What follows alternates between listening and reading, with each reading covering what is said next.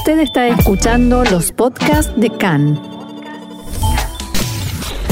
CAN, Radio Nacional de Israel.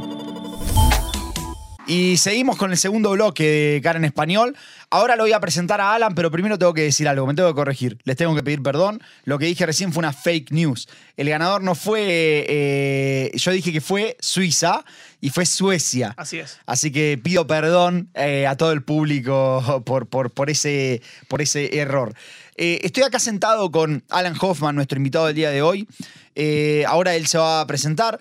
Alan eh, es una persona que milita en, en Abodá y con quien vamos a hablar un poco de, de política. Alan, primero que nada, gracias por venir. Gracias, Johnny, por invitarme. ¿Cómo estás? Muy bien, muy bien. Muy lindos los estudios, así que te felicito. gracias, gracias.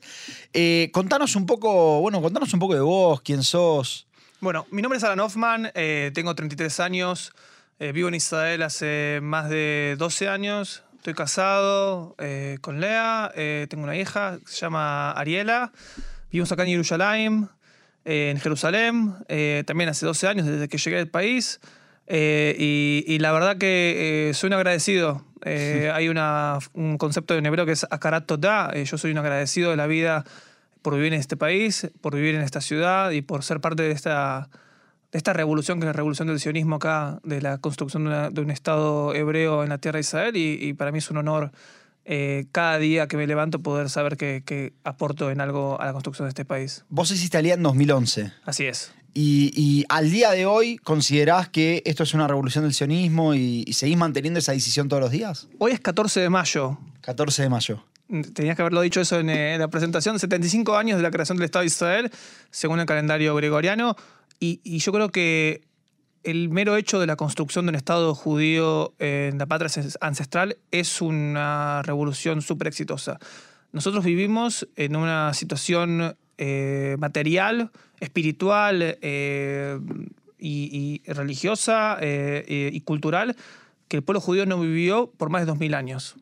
Y creo que eso es un éxito. Ahora, eh, ¿está terminado el trabajo? Mamás no. Mamás no. Hay mucho para hacer. Quiero ir a, quiero ir a, a- a otros temas, pero, pero me quiero quedar acá un poco porque lo que trajiste es muy interesante. El, ¿Qué es el sionismo del 2023? ¿Y es diferente de- del sionismo de, no sé, este 1945 y 1995?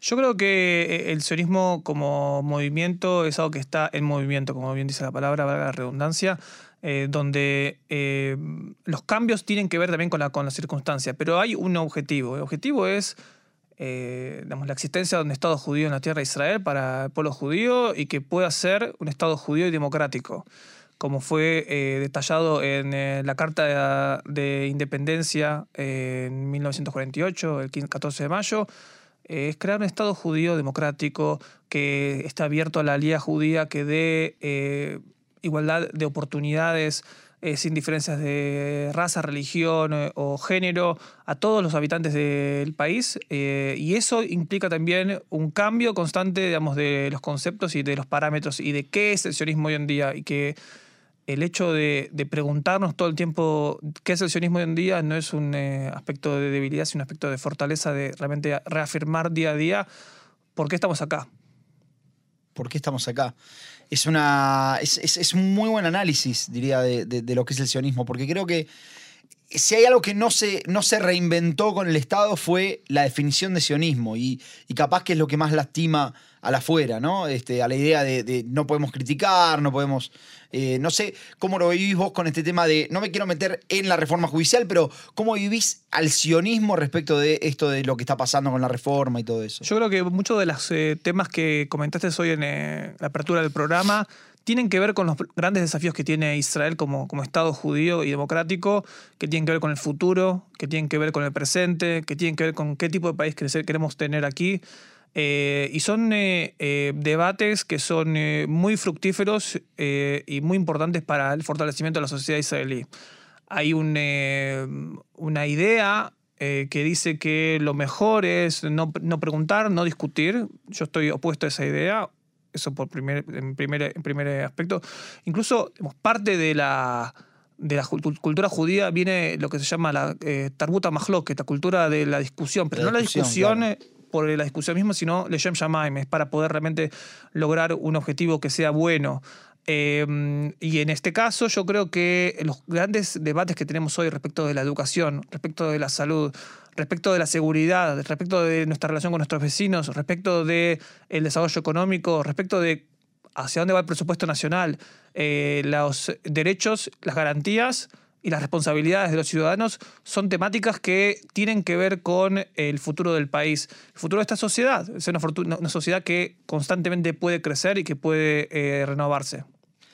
Vamos a, jugar un poquito al saltamontes. Contame un poco, eh, quiero ir para atrás. Contame un poco en Argentina, antes de hacer Aliá, vos militabas, cómo era tu vida, qué es lo que hacías. digamos, nací en Argentina, en, Buenos Aires. Es una comunidad judía, eh, quizás es la más grande de América Latina. Eh, y es muy diversa. Tiene muchos marcos de, activismo, de militancia, de participación. y siempre me sentí vinculado al pueblo judío, al futuro del pueblo judío y a, y a, su, y a su tierra Israel. Eh, desde el punto de vista del, sionismo, digamos, en, algunos aspectos más desde un punto de vista de religión, otros puntos de vista más eh, culturales, pero siempre dentro del marco del sionismo. Y desde ese lugar, digamos, siempre busqué de qué forma yo podía conectarme con la tierra de Israel, viviendo incluso fuera de Israel, eh, ya sea cuando en el 2006 creamos una Tnuat Noar, un movimiento juvenil judío en la ciudad de Buenos Aires, en el barrio La Paternal, Etz que todavía existe con un montón de de de, amigos y, compañeros. Eh, pasando también por, por, mi activismo comunitario en eh, todos los foros eh, comunitarios, ya sea en la AMIA, en la OSA, en el Consejo Juvenil Sionista Argentino, pero siempre el objetivo era de qué forma yo podía aportar a la comunidad, obviamente, pero también a Israel, con, con, la visión siempre de decir, bueno, mi lugar está en, en, Israel, porque ese es el lugar en el cual yo me siento que pertenezco eh, y en el cual siento que tengo que volver. Y finalmente hiciste Alía en 2011, si no me equivoco, y, y, empezaste a militar. ¿Cómo fue, cómo fue tu, tu inserción, digamos, más, más política, social? Es, es, interesante, ¿no? Cuando uno se alía es muy difícil eh, decir que uno va a eh, establecer los mismos parámetros de militancia o de, trabajo y profesionales que los que tenía fuera del país, porque uno es nuevo y tiene que conocer y tiene que adaptarse. Eh, y tiene que también saber cuál es su lugar. Eh, cuando yo llegué a Israel en el año 2011, lo que pasó fue, bueno, hice, hice pan, eh, me, preparé para empezar a estudiar en la Universidad Hebrea de Jerusalén, pero pasó algo en el verano que me, me despertó mi, mi, parte militante, que fue... la Mejá Hebratit, la, ah, claro, las manifestaciones de, las carpas. De las carpas, exactamente. En ese momento eh, yo creo que esa, e, ese, ese, proceso cambió mucho la política y la sociedad israelí. Eh, creo que no tanto al nivel de lo que está cambiando las manifestaciones para cambiar, eh, para, para, ponerse al cambio de régimen que está proponiendo el gobierno actual de, de derecha de Israel, pero creo que lo que se empezó a hablar por primera vez en Israel es cuáles son las prioridades socioeconómicas del país. Todos los, nuestros oyentes que, están familiarizados con Israel van a entender que uno de los problemas más importantes que tiene Israel desde su creación, hoy hace 75 años, es la cuestión de seguridad. Claro. Eh, la cuestión de seguridad, la cuestión de si, si, tenemos guerra, si tenemos paz, eh, la relación con nuestros vecinos. Eh, sin embargo, llegó un punto en que Israel generó por muchos años mucha riqueza, mucho desarrollo económico. Sin embargo, ese desarrollo económico no se transformó en eh, desarrollo humano eh, en el sentido de que las personas, los ciudadanos, se sentían parte de ese crecimiento y de ese desarrollo económico. Eh, cuando la gente salía a protestar hace 12 años, protestaban por el precio del, del cottage. Del cottage, claro, me acuerdo, me acuerdo de esa historia. del precio de la vivienda.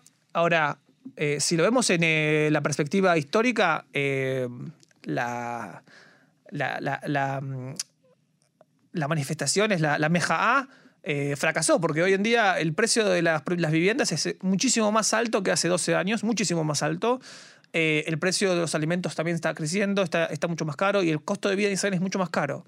Ahora, estos temas no se hablaban. Y en esto las manifestaciones ganaron. Es decir, el tema socioeconómico, las, el orden de prioridad del país está presente dentro de las, digamos, lo que las personas requieren y quieren. No se hablaban, perdóname que te corte, pero no se, pre- vos decís, en Israel no se hablaban previo a estas No. manifestaciones. No, no se hablaban. Te doy un ejemplo. Mira, Porque con tantos gobiernos de izquierda, desde que, que empezó el Estado hasta, este, hasta Begin, si no me equivoco, casi. 1977. Hasta el 77, eh, tenés casi 30 años de, de- de gobiernos de izquierda y, y el tema central de la agenda no. Si querés, no central, pero el segundo no era la economía. la- Lo que pasó en Israel fue que el eh, modelo económico eh, que ayudó al desarrollo del país eh, en los primeros eh, 40 años de existencia eh, se quebró en el año 1985, entre el 82 y el 85, también por un muy mal gobierno eh, a nivel económico de- del Likud, del, del gobierno de Begin en, en en ese periodo, eh, mal manejo en temas económicos, eh, llevó a una situación en la cual Israel quedó en eh, lo que muchos eh, argentinos conocen, por ejemplo, el, default. O sea, Argentina, Israel quedó en una situación, digamos, de que no podía pagar sus deudas, de que la inflación estaba en 400% anual, eh, de, eh, digamos, de, de desempleo. Hay una canción muy, muy conocida en Israel que, que se llama Mejakim la Mashiach, de Shalom Hanoch, eh, que habla sobre cuando la bursa, la, bolsa de Israel eh, explotó y la gente se tiraba de los eh, techos porque perdió todo. Eso pasó en Israel en los años 80. Israel estuvo en una situación de mucho riesgo y la única forma que tuvo Israel para poder salir fue a través de un acuerdo entre la derecha y la izquierda, entre la, Organización de Trabajadores Israelíes con los empresarios, para cambiar el régimen económico del país. Que ese régimen económico que existe hoy en día, eh, donde las prioridades eh, de, eh, presupuestales están basadas por lo que determina el Ministerio de Economía y no por lo que determinan los políticos.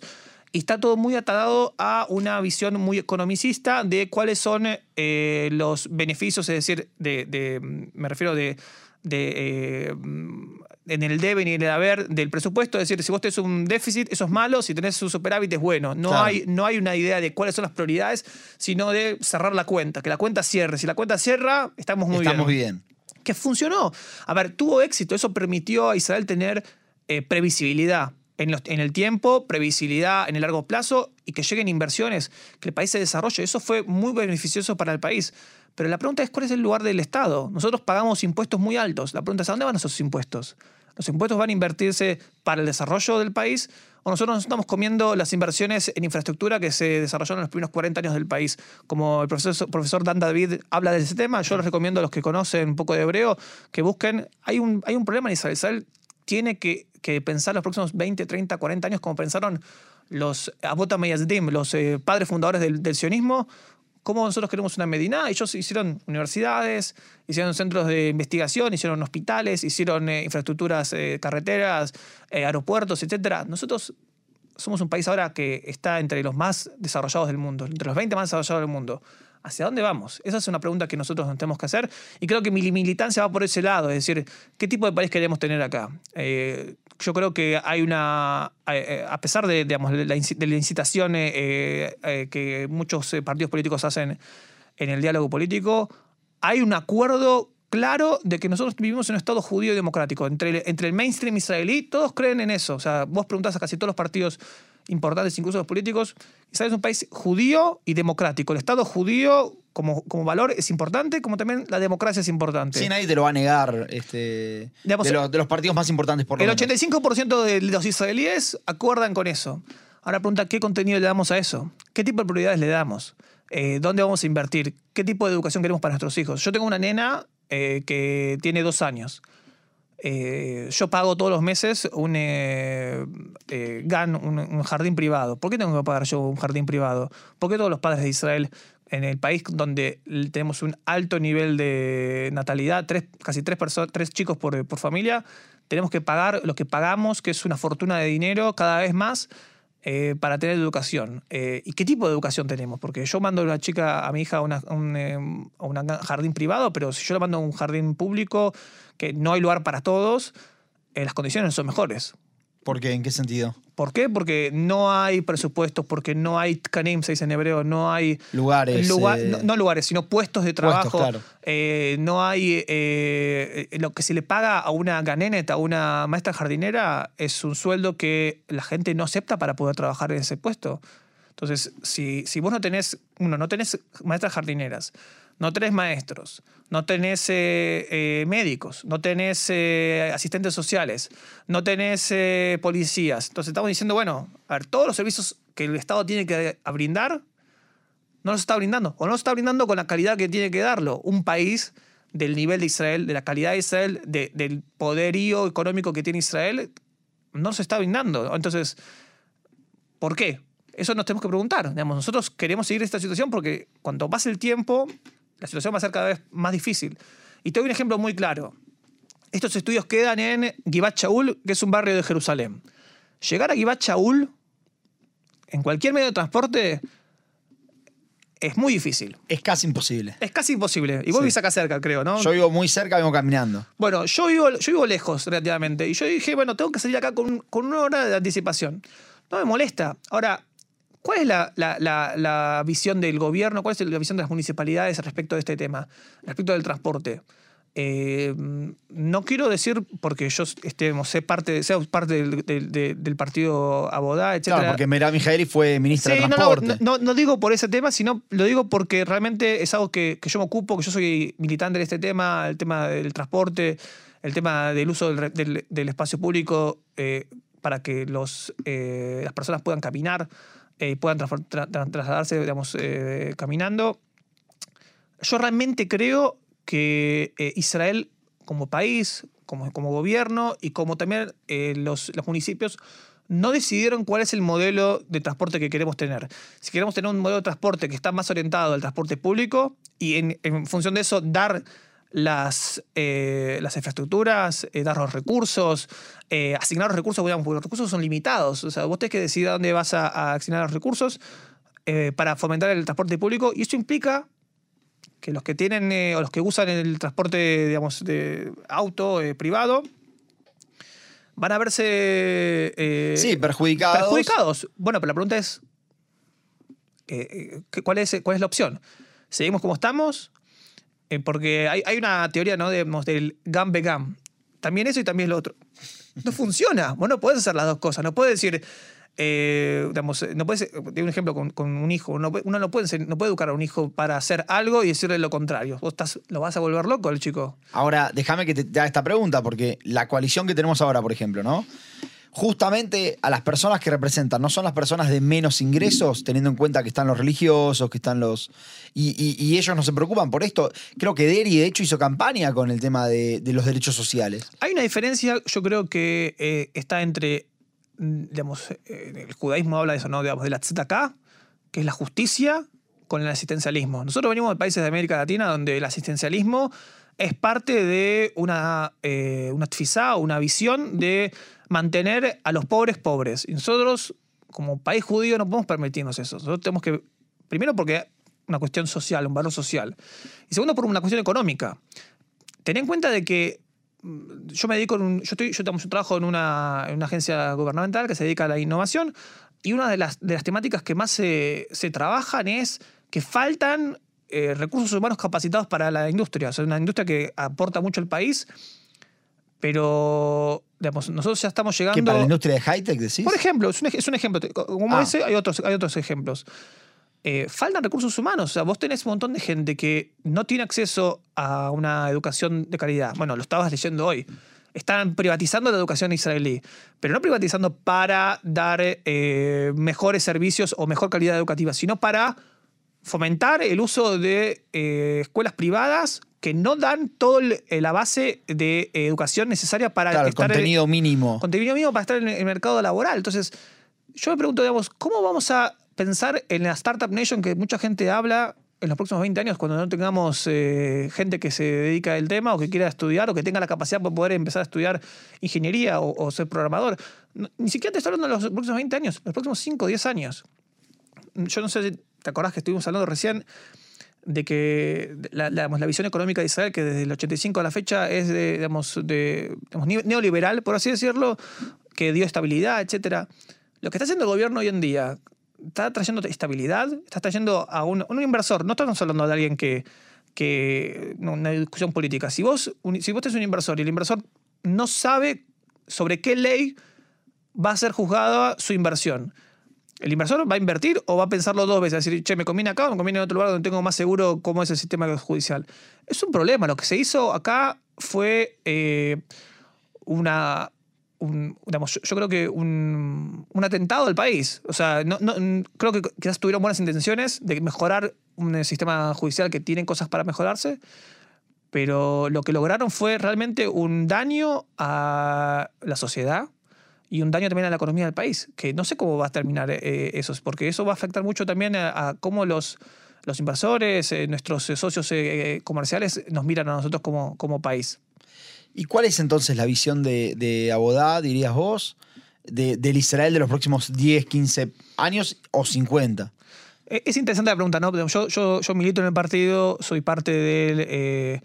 Eh, soy miembro eh, activo, eh, milito mucho acá en Jerusalén. Estamos eh, promoviendo también para tener una lista en la, en la Moatzá, en, en la legislatura de Jerusalén, en las elecciones del 31 de octubre. 31 de octubre de este año hay este elecciones año, locales sí, en que son- Jerusalén. que son, son- no, en, todo, en todo el país. Ah, en todo el país. en todas las ciudades del país, en todas las regiones del país, tenemos elecciones locales que son fundamentales. Muchas veces no, no se habla mucho del tema, pero son las que más influyen en el día a día. Ahora, hay que decir la verdad, el Mifleget Abodá tiene cuatro mandatos de 120. Es el partido más pequeño de toda la Knesset. Imagínense un partido que fue el que tuvo su primer primer ministro 30 años en el gobierno, no era el mismo partido, pero era otro distinto, eh, y de repente se convierte en el partido más pequeño de la Knesset con cuatro mandatos, arañando desde arriba eh, el eh, Ajusa Hassimá, el, eh, Esa pregunta iba a venir. ¿Qué pasó con Abodá? es, es una pregunta muy interesante. Digamos. Yo te puedo decir cuál es la visión que tiene el partido y yo creo que hay una, una reconfiguración del mapa político que,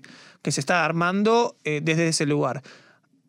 La visión es una visión que es bastante distinta de la visión del actual gobierno. Es una visión que está mucho más orientada a, uno, eh, desarrollar a un Israel de judío y democrático bajo las bases de, eh, de la justicia y de la igualdad, eh, pero no en el sentido de que somos todos iguales, sino que tenemos todos la igualdad frente a la ley. Y frente a la ley, también frente a las oportunidades. Y, eso es algo muy importante.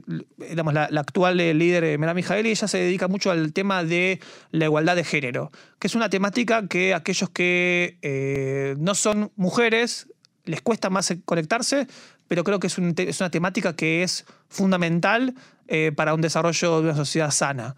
Eh, pero más allá de esa, de, esa, de esa lucha, yo creo que las temáticas que tienen que ver con la igualdad de oportunidades, eh, la visión más social de la economía, pensar el, el orden de prioridades del presupuesto.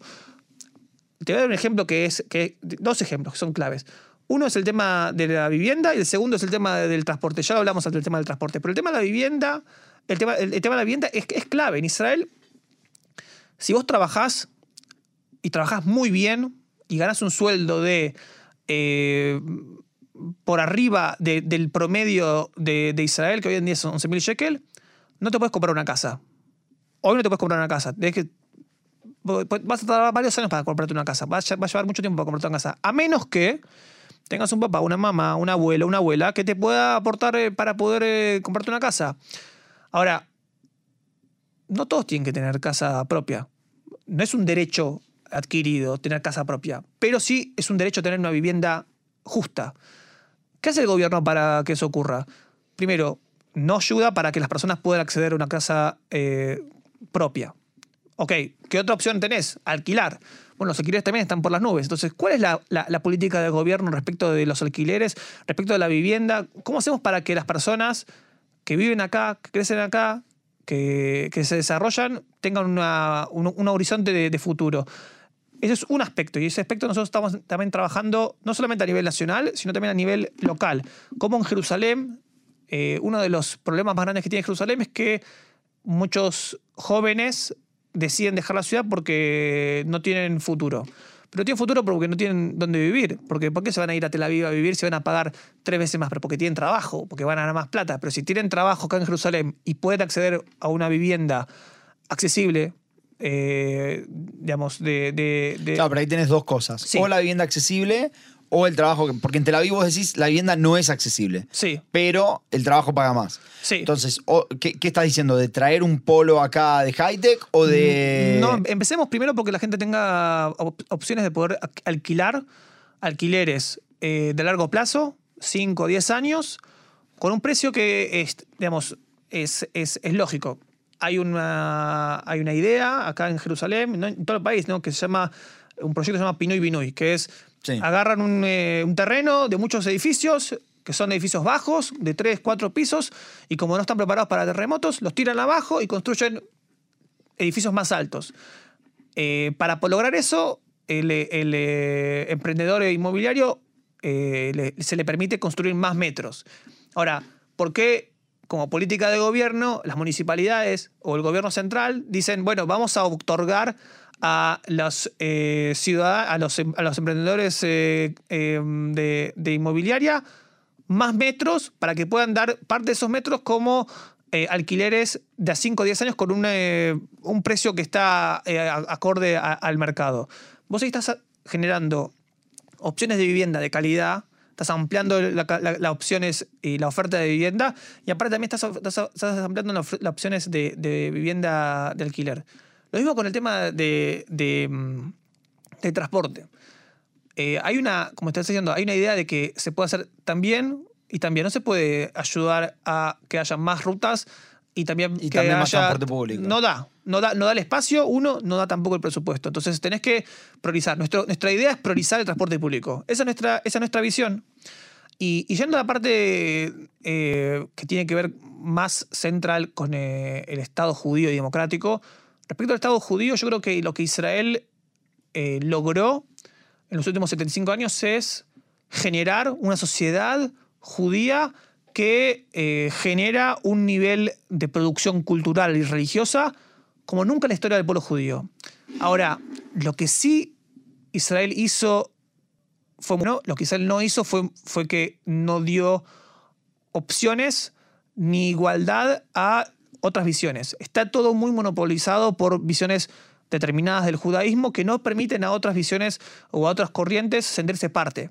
Ahora, Israel no es un estado de la halajá, es un estado judío, democrático, eh, que le da oportunidad a todos sentirse parte, a recibir ciudadanía, etc. Pero también tiene que dar igualdad en presupuestos, en apoyo, en, en lugar, en espacio. Eh, El tema, digamos, lo que pasa eh, en el cótel es un, es un caso muy, muy particular. Eh, yo soy ortodoxo, o sea, eh, mi familia es ortodoxa, nosotros vivimos la, la vida judía desde un punto de vista ortodoxo, pero ¿por qué el, eh, si, si el gobierno de Israel llegó a un acuerdo con las comunidades judías para hacer un cótel que es Igualitario. igualitario, por así decirlo, no como el que existe ahora, sino realmente, digamos, con, con el acceso por el mismo lugar, con una mejor infraestructura, etcétera, ¿por qué no lo aprobaron? A ver, en Israel las visiones eh, eh, conservadoras y, y- y reformistas son muy minoritarias en el país. ¿Cuál es el miedo? Ah, eh, eh, lo único que estás logrando es alejar a la gente. Lo mismo con el tema de la, de la rabanuta. Hay, hay muchos temas que, son, que tienen que ver con, la- con el, con el criterio judío del país, que en vez de acercar a los Yehudim a la Yadut, al judaísmo, los, los alejamos. Y el tema de la democracia, y con eso quiero terminar, eh, nosotros sí creemos que uno de los valores principales que hacen a Israel un Estado fuerte a nivel internacional y también dentro de Israel es la democracia. Cuando Abba Eban eh, fue el, eh, primer eh, canciller de Israel, él estableció la doctrina de- diplomática de Israel, dijo que, que parte del hecho de que Israel sea un Estado fuerte que pueda estar abrazado por la familia de las naciones, que sea un estado- una democracia liberal. En el momento que nosotros dejemos de ser una dem- democracia liberal y que estamos fuera del Occidente, ese momento en que Israel se va a ver mucho más aislado y va a tener mucho menos eh, poder de poder defenderse a sí mismo. Y te quiero hacer una pregunta para la cual me queda muy poco tiempo, pero te, la quiero hacer la pregunta. Yo hablé con Hernán Feldman de Likud Sí. y él me decía, bueno, vos tenés partidos ideológicos, Likud, Abodá, y Meretz si querés, y eh, supermercados electorales. Y Yatid, el partido de Gantz, que hoy se llama Mahnem Mamlahti, no importa. Y él decía, Likud es el partido ideológico más fuerte que hay en Israel. Evidentemente, y esto lo agrego yo, evidentemente algo pasó, o en la sociedad o en la dirigencia política, que Abodá, siendo que representa el, el otro polo ideológico, que era una fuerza hasta, como vos lo dijiste, hasta el 70, eh, dejó de serlo. Hoy, hoy pelea por, por, cuatro, por cuatro bancas. ¿Qué es lo que pasó? ¿Es la sociedad? ¿Es la dirigencia política? ¿Qué es lo que falló? Yo creo que también la política se, se transformó en una política de, personalismos. Le pasó al Likud. Eh, que me vengan y que me digan que el Likud es, una, es un partido ideológico es un poco eh, yombraní, se dice en hebreo. Es, eh, difícil de determinar que sea un partido ideológico cuando la ideología es Rak Bibi, solamente Bibi. Eh, ah, por eso hay gente que, se, identifica con el revisionismo, que se identifica con la derecha liberal, que se alejan de- de- del Likud. Entonces, no es, una, no es un tema de ideología. Yo creo que lo que pasó en la política israelí, como pasó en muchas partes del mundo, es un personalismo mucho más eh, eh, exacerbado respecto de la política. Y sí creo que en ese, en ese juego Mifrega Tabodá perdió. Perdió porque eh, una de las tradiciones de Mifrega Tabodá en los últimos eh, 30, 40 años es cortar las cabezas de sus líderes. Entonces, un partido que corta la cabeza de sus líderes cada año y medio es muy difícil que pueda mantenerse en eh, la picota, como se dice en Argentina, eh, más allá de que pueda tener alguna idea o una visión ideológica. Ojalá que esta, esta efervescencia política que está ocurriendo hoy en día gracias a las manifestaciones en contra de la, de la reforma de régimen que quiere hacer el gobierno, eh, traigan de vuelta a la mesa el debate ideológico en el país y que realmente podamos sentarnos a acordar, como hicieron hace 75 años con la Declaración de Independencia, todos los miembros de los partidos políticos de Israel, sionistas y no sionistas, desde Maki, los comunistas, hasta Agudat Israel, los Haredim eh, y todos los partidos sionistas, todos firmaron la Declaración de Independencia y todos acordaron que esta va a ser la declaración que va a identificar el, el Estado judío, que es el Estado de Israel.